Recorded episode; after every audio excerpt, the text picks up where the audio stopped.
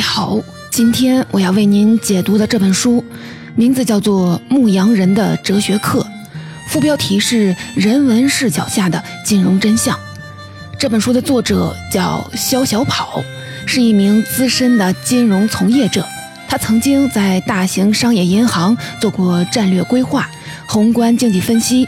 还在香港的一家金融科技公司做过首席市场战略总监。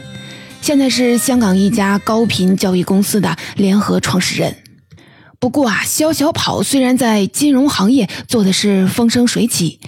却向我们坦白，文史哲这些人文学科才是他的真爱。而且啊，入行十多年来，他慢慢发现，用人文视角来解释金融好像更清楚。因为啊，在他看来，在金融等社会学科里，逻辑比事实更重要。因为事实是无穷无尽的，你永远也看不完。但是啊，逻辑从哪里来呢？它大概率来自金融现象背后的人文理念，比如说文学、历史、哲学。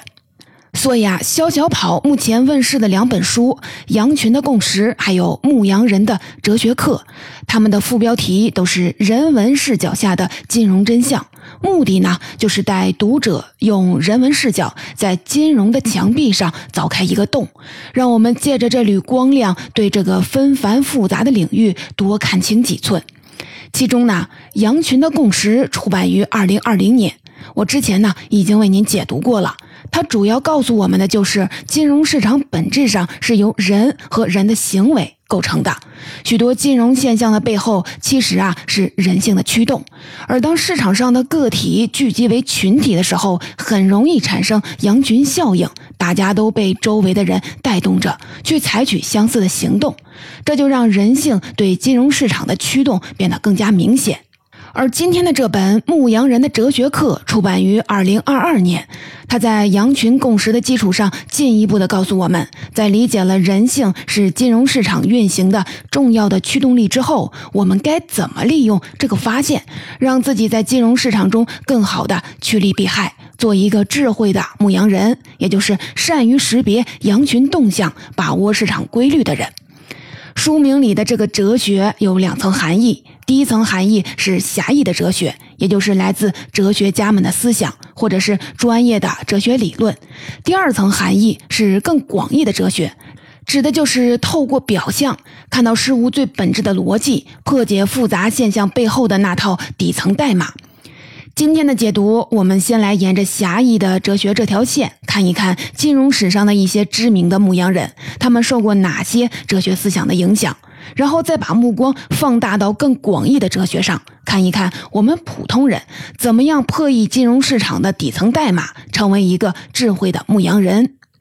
首先，我们一起进入第一部分，一起来看一看金融史上的一些知名的牧羊人，他们受到过哪些哲学思想的影响。我们要说的第一位叫纳西姆·塔勒布，他是华尔街最有传奇色彩的对冲基金经理。他的职业生涯经历了三次美国股市大崩盘，分别是一九八七年股灾、九幺幺事件和二零零八年次贷危机。在这三次的大崩盘当中，无数的人损失惨重，但塔勒布却赚的是盆满钵满。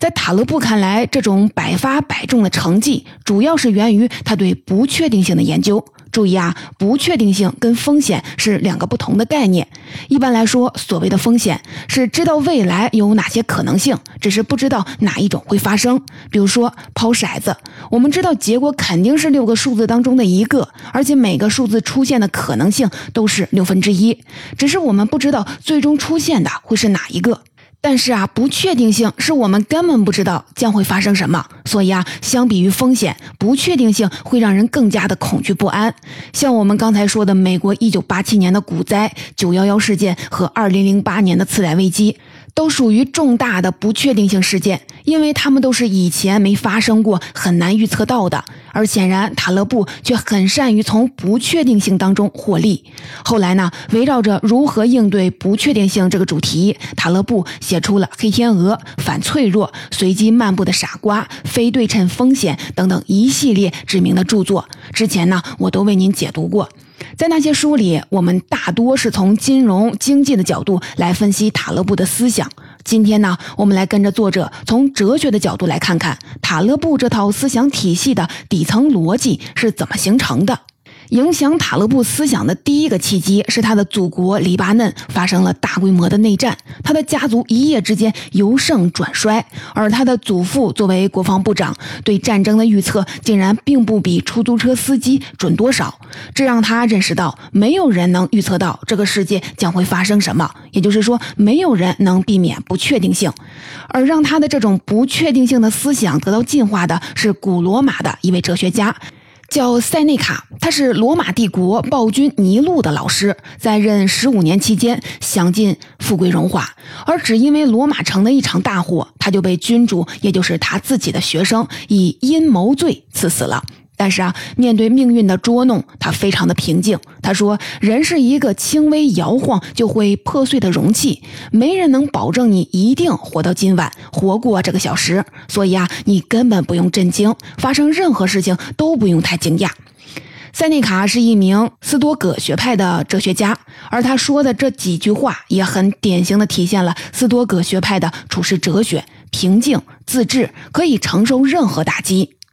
这样的哲学理念启发了塔勒布，他意识到安宁又稳定的环境根本不存在。对于未来的不确定性，我们逃避不了，也抗拒不了，只能选择接纳。接纳的正确姿态就是不要纠结于短期的预测，不要总想着怎么能预测未来，而是要想办法增强自己的反脆弱性。反脆弱的意思就是，外界的环境越波动越混乱，反而越能坚定成长。就像火苗越吹越大，煤球越捅越旺是一样的。后来呢，塔勒布沿着这个思路，提出了保证充分的现金冗余、杠铃式投资策略、利益攸关原则等等众多的金融决策方法。这些啊，我们之前在解读当中都分析过。这些方法不仅帮塔勒布自己成功应对了股市大崩盘等等不确定性事件的冲击，也对后来的人产生了巨大的影响。我们再来说一个比塔勒布更有名的人——美联储前主席格林斯潘。他的任期从1987年一直持续到了2006年，将近二十年，经历过四任不同的美国总统。他掌舵的这段期间，美国经济运行平稳，并没有重要的危机发生。可以说是一段黄金时期，但是啊，他卸任后的两年后爆发了2008年的金融危机，这也让一些人开始质疑格林斯潘为什么在任期间没有意识到潜伏的巨大风险呢？作者说，格林斯潘并不是没有看到风险，只是他当时倾向于相信市场的自律，认为还没有到需要人为干预的地步。作者认为，格林斯潘的这种不喜欢干预市场的作风背后，也有着一位哲学家的重要的影响。这位哲学家叫做安兰德。格林斯潘在二十多岁时，非常的迷恋安兰德的客观主义。客观主义认为，利他主义是虚伪的，是社会强加给人的。奉行利他主义会摧毁价值创造的原动力，给社会带来伤害。当人们都去追求自己的利益的时候，才能有动力去发明创造，社会啊才会受益。所以啊，要鼓励人们去为自己谋取利益，一切形式的约束和监管都是不好的。而深受这种哲学影响的格林斯潘，成长为了一个经济专家之后，也倾向于放任市场发挥自由天性，这也奠定了他执掌美联储期间决策风格的底色。刚才我们说了，古罗马哲学家塞内卡影响了塔勒布，美国哲学家安兰德影响了格林斯潘。下面呢，我们再来说一个影响了很多金融市场中的牧羊人的哲学家波普尔。波普尔反对单纯根据历史经验来总结规律，或者说他是反对经验主义的。经验主义我们都知道是什么意思，比如说有一头牛，从出生之后的一千天里，主人对它按时的投喂、精心照料，于是啊，经过这一天天的谨慎观察、严格论证，这头牛呢得出结论：牛生来就是要被精心照料的，所以啊，它安逸自得，就连栅栏忘了关的时候，也不会想着要跑出去。然而呢，他不知道的是，除夕很快就要到了，自己即将成为年夜饭里的一道美味。可以说，这头牛就是掉入了经验主义的陷阱。波普尔认为，经验主义的问题就在于，它会让我们的大脑变得封闭，只看得见那些我们觉得符合经验的东西。这就意味着我们在决策的时候，很可能会不自觉的就被忽视掉在未来遭遇不确定事件的可能性。在金融市场当中，我们能看见。有很多的金融分析师在刚入行的时候执着于针对历史数据的技术分析，但随着经历过的不确定性的事件越来越多，逐渐的放弃了这种做法。作者认为，技术分析虽然不是完全没有用，但是时效性太强，没有办法形成知识，最多呢只能算是经验。它只是一种工具，可以用来观察资金流的变化、市场情绪的变化，帮助你止损或者是清盘。但是呢，它不能帮你预测未来，因为未来会发生的事情很多是没有在历史数据里体现过的。所以啊，我们并不能相信仅靠过去的价格就能预测未来。对于这类问题，波普尔提醒我们要有一个开放的心态。他说，认为信念可能是错误的，这是接近真理的最好的方式。也就是说，即使我们只能根据目前的数据，相信似乎最有可能发生的事儿，也应该随时做好信念被推翻的准备，愿意根据新证据的出现来修正现有的信念。这个观念啊，后来也被不少知名的金融分析师提到过。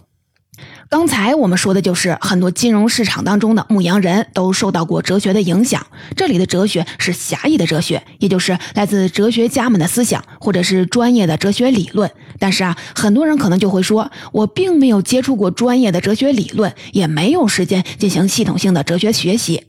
还有没有可能成为一名智慧的牧羊人呢？在作者看来，哲学研究的是事物最本质的逻辑和规律，是复杂现象背后的那套底层代码。我们在开头提到，作者认为金融市场本质上是由人和人的行为构成的，许多金融现象的背后其实是人性的驱动，这就是他为我们破译出的金融市场的一个底层的代码。认识到这一点，就是成为了一名智慧的牧羊人的第一步。作者认为，回到人的视角，我们能看清金融市场里的很多事情。比如说，金融市场里有个很有意思的现象，就是做投资的人，不管投资的是股票、债券、大宗商品、衍生品，还是房地产，他们大多啊都研究过周期这件事儿。周期有很多种，有按时间分的长周期、短周期；有按类型分的经济周期、债务周期、库存周期、房地产周期等等等等。还有很多以人命名的，比如说。费雪通缩螺旋、明斯基循环，还有周金涛的超动周期论等等，五花八门。不同周期的内容都不一样，但都能自圆其说。这些周期理论基本都是在教你怎么通过识别各种信号来预测市场的下一步走向。而之所以有那么多人痴迷于研究周期，正是因为他们相信市场的走向是可预测的。然而啊。也有很多人失望的就发现，就算把所有的周期倒背如流，依然不能准确的预测未来。这到底是为什么呢？作者认为，单纯从金融的角度来看这件事儿是很难找到答案的。但如果我们往更底层去探求，从人的视角来看这件事儿，就能得出一些不一样的启发。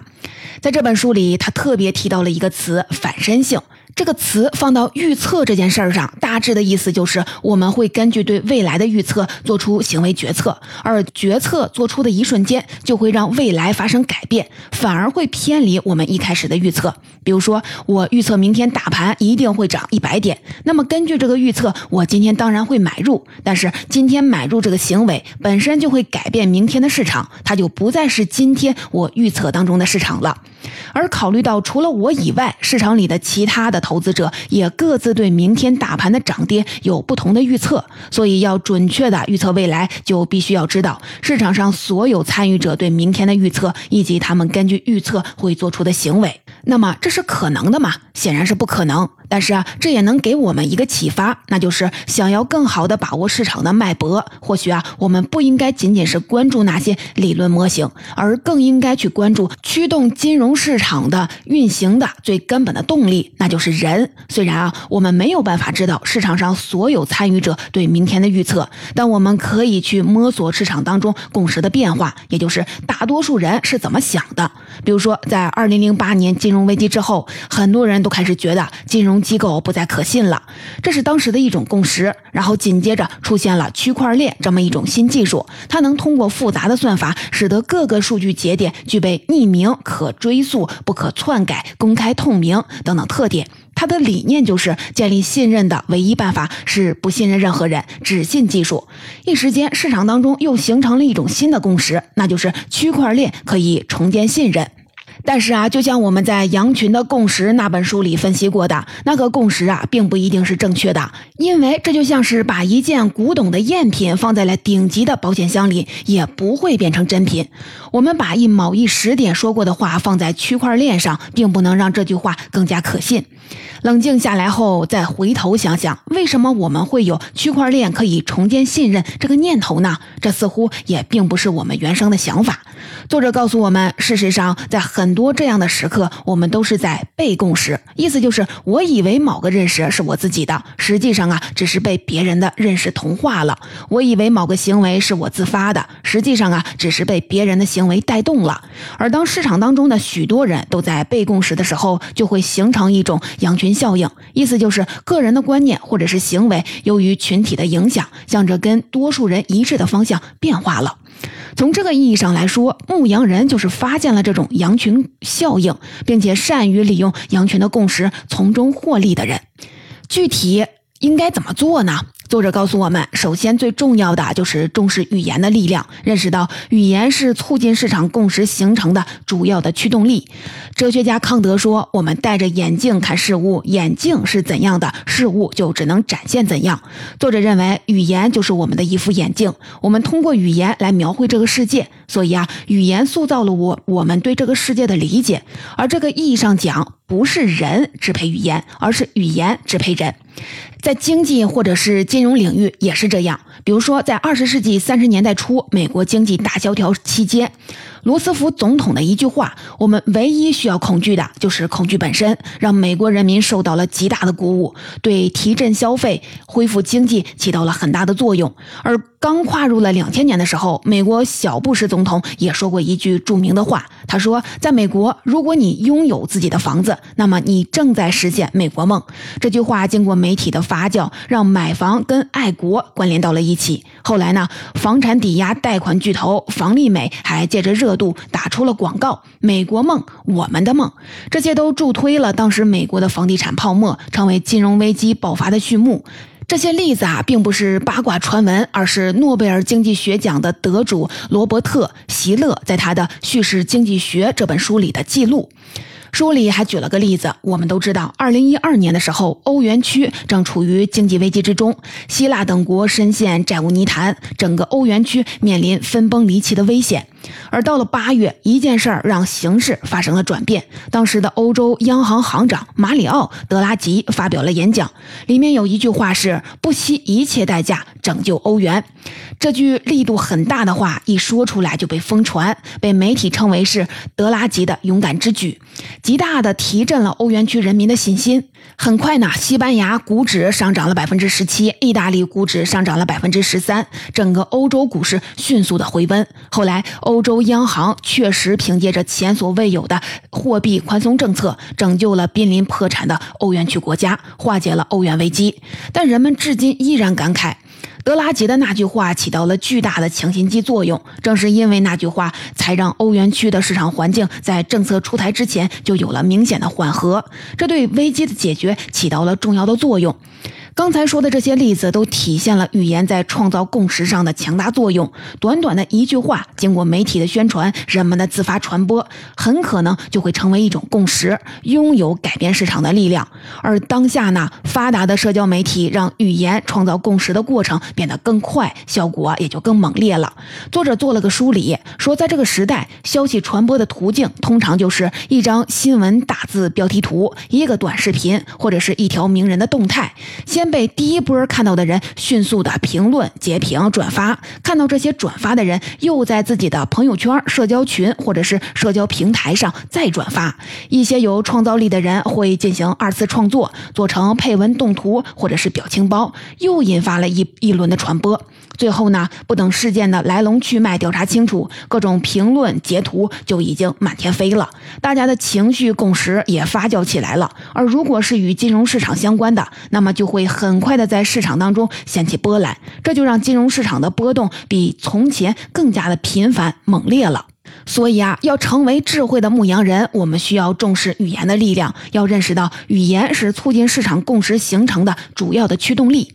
而在这之后，你还需要知道人们什么时候正在被共识。作者提醒我们，那些最容易激发共识的语言，不是那些对已经落地的事实的描述，而是一个半成品的故事。比如说，像加密货币，背负着硬通货、新黄金等等尚未证实的猜想，承载了人们关于去中心化、自由自主的希望，所以吸引了很多人争相入场。特斯拉作为一家不盈利的公司，它的几千亿美元市值当中，有很大的一部分是因为一个去火星的伟大梦想。还有啊，特斯拉的创始人马斯克在社交平台上已经成为了意见领袖，很多人会追随他发的动态，去跟风投资，选择相信他对未来的预测。像这些都是因为一个半成品的故事推动了共识的形成。